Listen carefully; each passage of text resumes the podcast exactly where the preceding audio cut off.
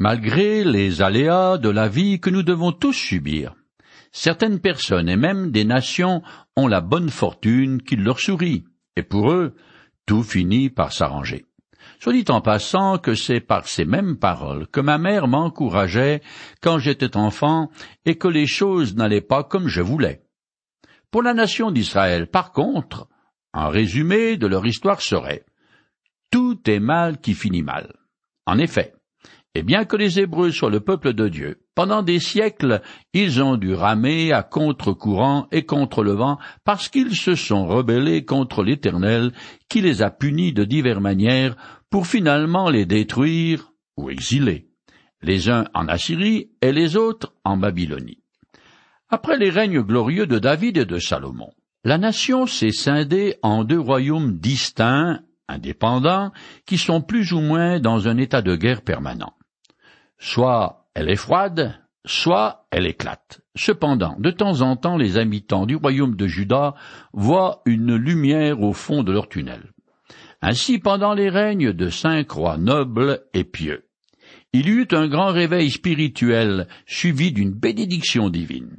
Le premier de ces bons monarques s'appelle Asa, et c'est le cinquième roi de la dynastie de David. Salomon, Roboam, Abia. Je continue à lire dans le chapitre quinze du second livre des Chroniques.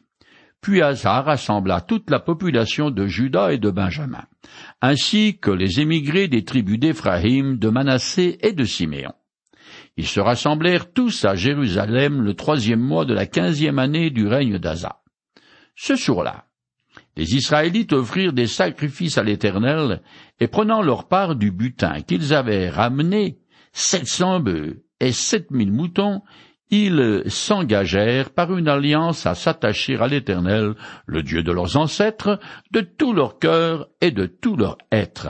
Cette alliance stipulait que quiconque ne s'attacherait pas à l'Éternel, le Dieu d'Israël, serait mis à mort, quelle que soit sa condition sociale, homme ou femme. Ils prêtèrent serment à l'Éternel d'une voix forte, au milieu des acclamations et au son des trompettes et des corps de Chroniques, chapitre 15, les versets 10 à 14. Nous sommes en 895 avant Jésus-Christ. Un à trois ans après l'invasion des Égyptiens Sorach, le Couchite, et son immense armée que les Israélites ont vaincue à plate couture grâce à l'intervention directe de l'Éternel.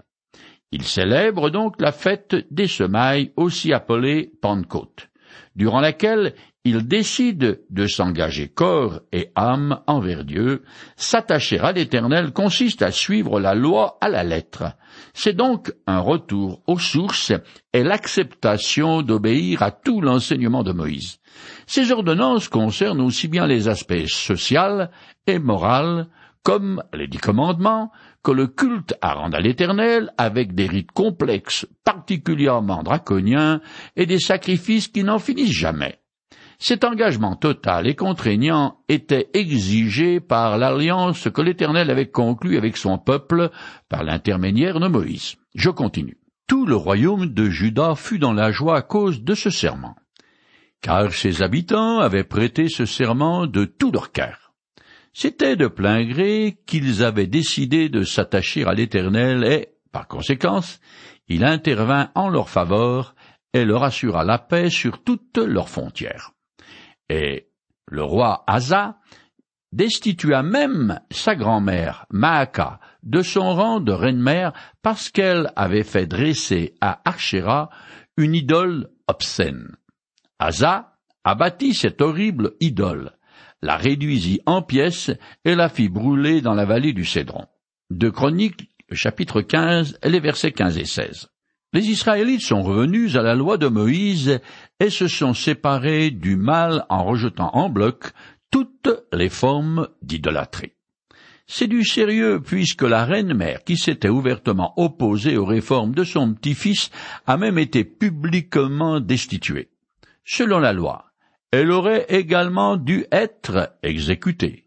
Quoi qu'il en soit, les Israélites sont dans la joie parce qu'ils ont conscience qu'en décidant de se conformer aux termes de l'alliance avec l'Éternel, ils sont dans le droit chemin et qu'ils seront bénis. Juda avait déjà connu une période de dix années de paix avant d'être attaqué par Jirash, le Couchite.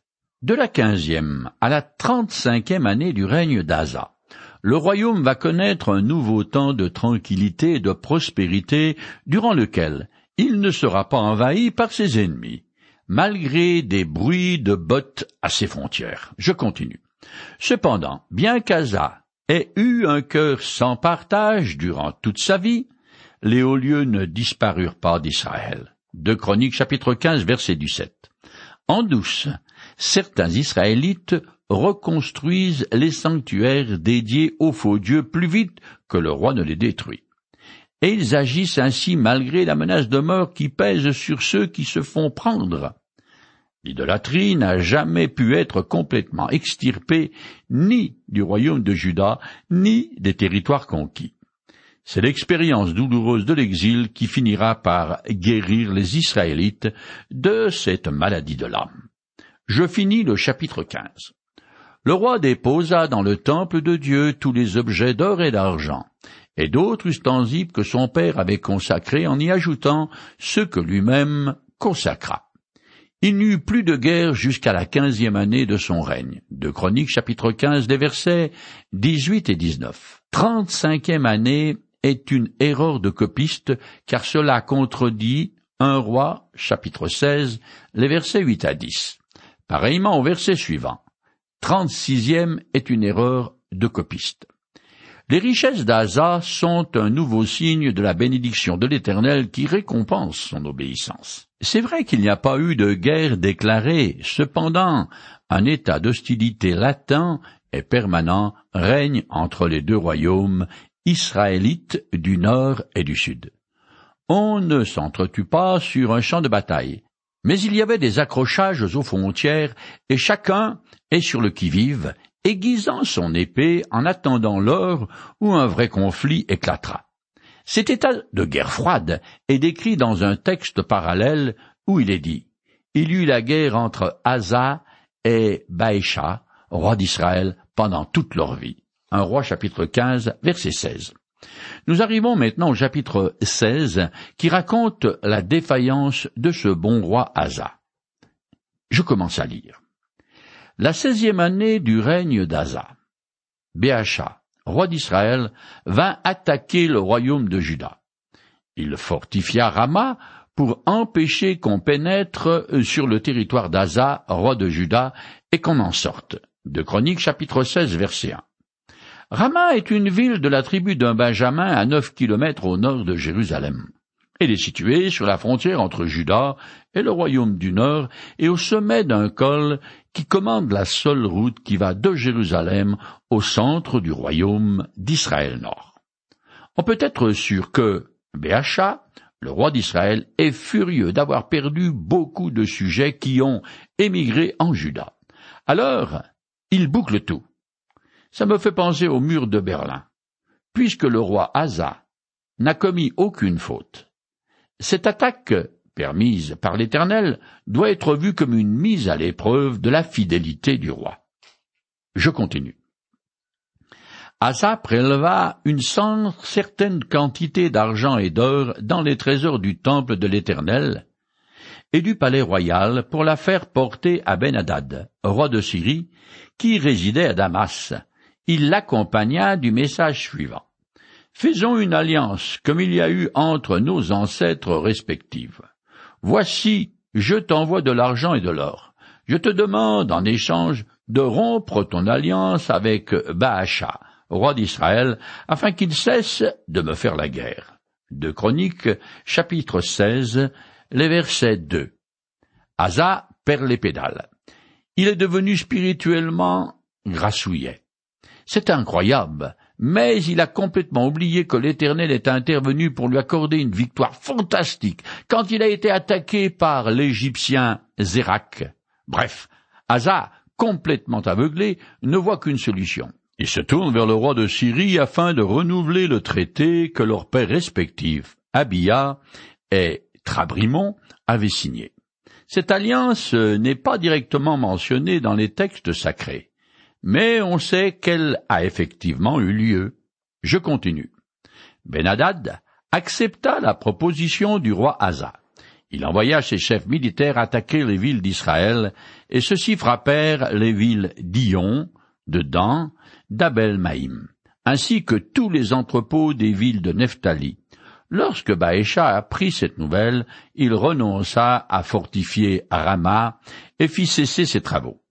Alors le roi Hazar rassembla tous les Judéens pour enlever les pierres et le bois de Baasha qu'avait rassemblé pour fortifier Rama, et il s'en servit pour fortifier les villes de Guébar et Mispa. De Chroniques chapitre 16, les versets 4 à 6. Les villes conquises par Benadad sont au nord du territoire de Béacha et contrôle les routes commerciales qui vont d'une part à Damas et à la ville de Tyr à l'ouest et d'autre part vers le littoral méditerranéen au sud-ouest. Le roi d'Israël Nord, se trouvant pris par un étau, renonce à son projet de verrouillage du royaume du sud. Je continue. C'est alors que le prophète Anani vint trouver Asa, roi de Juda, et lui dit tu t'es appuyé sur le roi de Syrie au lieu de t'appuyer sur l'Éternel ton Dieu à cause de cela. L'armée de ce roi t'échappera. Comparez Esaïe 7 et le roi Ahaz. Rappelle-toi que les Éthiopiens et les Libyens formaient une armée puissante dotée de très grand nombre de chars avec leurs équipages. Cependant l'Éternel t'a donné la victoire sur eux parce que tu t'étais appuyé sur lui car l'Éternel parcourt toute la terre du regard pour soutenir ceux dont le cœur est tourné vers lui sans partage. Tu as agi comme un insensé, et à cause de cela, tu ne cesseras plus d'être en guerre. De Chroniques chapitre 16, les versets 7 à 9. Selon les textes sacrés, un insensé est quelqu'un qui ne se soucie pas de Dieu ou de sa loi. Le prophète vient rappeler à l'ordre Asa parce qu'il n'a pas eu confiance en Dieu. Asa vient de perdre le statut de bon roi, et son châtiment sera la guerre. Jusqu'alors il avait obéi à la loi en rejetant toute forme d'idolâtrie, mais son manque de foi l'a fait chuter. Je continue. Asa fut irrité contre le prophète. Furieux contre lui à cause de cette intervention, il le fit jeter en prison, les faire aux pieds. À la même époque, Asa se mit à opprimer une partie du peuple. De chapitre 16 verset 10. J'ai déjà dit que le métier du prophète était un métier à haut risque. Preuve en est, Anani se retrouve maintenant au fond d'un cachot et dans les fers. Comparez Jérémie 20 verset 2 et Jérémie 29 verset 26. Non content d'emprisonner le porte-parole de l'Éternel, Asa opprime ceux qui soutiennent Anani en voulant rester fidèles à Dieu. C'est le premier exemple historique d'un mauvais traitement infligé à un prophète. Décidément, le roi Asa termine très mal son règne et du même coup, il gomme le bien qu'il a pu faire dans sa vie. L'histoire du prophète Anani est particulière au livre des chroniques. L'auteur veut probablement expliquer la raison de la maladie du roi Asa dont il va être question. Je finis le chapitre 16. Les faits et gestes d'Asa, des premiers aux derniers, sont cités dans les livres des rois de Juda et d'Israël. La trente-neuvième année de son règne, Asa tomba gravement malade et il souffrit grandement des pieds. Toutefois, même pendant sa maladie, il ne s'adressa pas à l'Éternel, mais seulement au guérisseur. Asa rejoignit ses ancêtres décédés. Il mourut la quarante et unième année de son règne. On l'enterra dans l'une des tombes qui s'était fait creuser dans la cité de David. On le déposa sur un lit garni d'aromates et de baumes parfumés préparés par les embaumeurs, et l'on fit un immense brasier en son honneur. De Chroniques chapitre 16, les versets 11 à 14. Asa, ayant refusé de se repentir des fautes dénoncées par le prophète, l'Éternel l'a puni par une gangrène probablement suite à une blessure, mais malgré ce jugement contre lui. Asa persiste dans son arrogance et met le comble à sa rébellion. Au lieu d'implorer l'Éternel, il a recours à des guérisseurs qui utilisent toutes sortes d'incantations et de pratiques magiques. Il n'y a aucun mal à consulter un médecin tout en invoquant la miséricorde divine. Un texte du Nouveau Testament enseigne la conduite à tenir lors d'une maladie. Je le cite. L'un de vous est-il malade? Qu'il appelle les responsables de l'Église, qui prieront pour lui, après lui avoir fait une onction d'huile au nom du Seigneur. Jacques chapitre 5 verset 14. Cela dit, il faut éviter à tout prix d'aller voir ceux qui trempent dans le cultisme, parce qu'ils sont dangereux à cause de leur tractation avec les puissances des ténèbres. L'attitude hautaine et idolâtre d'Asa montre bien qu'il a persévéré dans son infidélité envers l'Éternel. Ce qui a eu pour conséquence une bien triste et douloureuse fin de règne. Les Israélites avaient l'habitude de brûler des aromates et des baumes parfumés pour les funérailles des rois. D'un autre côté, ce brasier a également permis de combattre la puanteur de la gangrène. Nous arrivons au chapitre 17 qui commence à raconter le règne du fils d'Asa, un autre bon roi. Je commence à le lire. Son fils, Josaphat, lui succéda sur le trône. Il développa ses forces pour tenir tête au royaume d'Israël. Il installa des garnisons dans toutes les villes fortifiées de Juda, et il établit des postes militaires à travers tout le pays de Juda, ainsi que dans les villes d'Éphraïm que son père Asa avait conquises. De Chroniques chapitre 17, les versets 1 et 2. Josaphat régna de 872 à 848 avant Jésus-Christ ce qui inclut trois années de régence avec son père Asa, qui était peut-être devenu trop malade pour assumer seul la direction du royaume.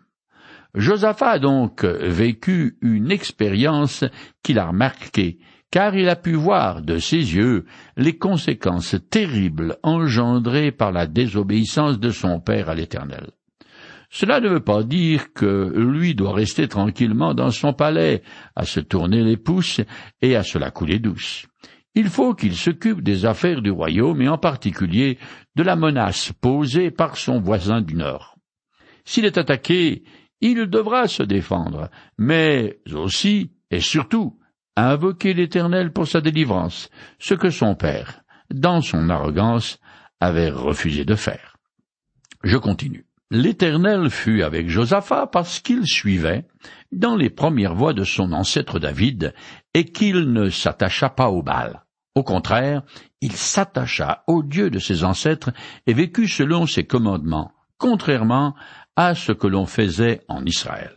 De Chroniques chapitre 17, les versets 3 et 4. Le roi fidèle à l'Éternel marche selon l'exemple de son ancêtre David, c'est-à-dire, avant qu'il ne s'embourbe dans un adultère avec Bersheba, le meurtre de son mari Uri et un projet de conquête, en passant, le chroniqueur donne un coup de patte au royaume des dix tribus qui est en pleine déconfiture spirituelle et morale parce qu'à sa tête, il a pour couple royal l'infâme Akab et la tigresse Jézabel. Je continue. Aussi l'Éternel affirma-t-il son pouvoir royal, et tout Judas lui apportait des présents. Il fut comblé de richesses et de gloire. Il s'enhardit pour suivre les chemins prescrits par l'Éternel, de sorte qu'il supprima encore les hauts lieux et les poteaux sacrés d'Archéra dans le pays de Juda. De Chroniques, chapitre 17, les versets 5 et 6. Dans l'Ancien Testament, le principe de la rétribution divine, plus ou moins immédiate, est constamment à l'œuvre. Voilà pourquoi le roi est récompensé pour sa conduite droite et pieuse l'un entraînant l'autre dans une spirale ascendante. Josaphat, se voyant béni, persévère encore davantage dans son obéissance aux ordonnances de la loi de Moïse. Il fait le grand ménage dans son royaume, à l'exemple d'Asa au début de son règne, détruisant toutes les divinités monstrueuses qu'il découvre. Elles avaient refait surface aussitôt que son père Asa s'était détourné de l'Éternel. Comme je l'ai dit, l'idolâtrie était profondément enracinée dans le cœur des Israélites. Et c'est en exil loin de leur pays qu'ils en seront finalement guéris, bien que les premiers rapatriés se laisseront encore séduire par des idoles jusqu'à ce que Esdras mette de l'ordre dans la colonie. Je continue en compressant. La troisième année de son règne, Il envoya dans les villes de Juda quelques-uns de ses hauts fonctionnaires accompagnés de Lévites. Ils enseignèrent donc en Juda, ayant avec eux le livre de la loi de l'Éternel. Il parcourut toutes les villes de Juda pour enseigner le peuple. De Chroniques chapitre 17, les versets 7 à 9. C'est à la fin de la régence de son père, au moment où ce dernier est obligé d'abandonner la conduite du royaume à son fils, que Josaphat prend cette décision remarquable d'enseigner systématiquement la loi au peuple. Jusqu'à là, elle était seulement lue lors des trois fêtes annuelles obligatoires auxquelles tous les hommes devaient se rendre. Josaphat a fait ce que feront les apôtres plus tard, il apporte la parole de Dieu dans les chaumières. Ce n'est qu'après avoir la connaissance de la loi qu'on peut espérer que le peuple se détournera des idoles et obéira à l'Éternel. Je finis ce chapitre 17 en compressant. À cause de l'Éternel, une terreur s'empara de tous les royaumes environnant Juda, de sorte que personne n'osa faire la guerre à Josaphat. Des Philistins lui apportaient des présents et des tribus en argent. Les nomades arabes lui apportaient aussi du petit bétail. Josaphat devint de plus en plus puissant. Il construisit des citadelles et des villes entrepôts. Il disposait de provisions abondantes dans les villes judéennes et des vaillants guerriers étaient stationnés à Jérusalem. De Chroniques chapitre 17, les versets 10 à 13. Le comportement intègre du roi et son obéissance à la loi lui valent de grandes bénédictions divines. La prospérité des richesses, la puissance et la gloire, la paix qui règne dans son royaume, les moyens de fortifier les villes et la contribution d'une forte armée, les tribus que plusieurs peuples lui apportèrent témoignent de sa suprématie. Tant que Josaphat se montre fidèle à l'Éternel, tout va très bien. Mais au vu de ce qui est arrivé à son père, et comment il est devenu arrogant et spirituellement décadent, rien n'est encore joué pour le roi Josaphat. Bon, jusqu'ici. Va-t-il persévérer jusqu'au bout? Comme la vie est semblable à une course, c'est la ligne d'arrivée qui scelle la victoire. Ce succès, Jean Calvin l'a appelé la persévérance des saints.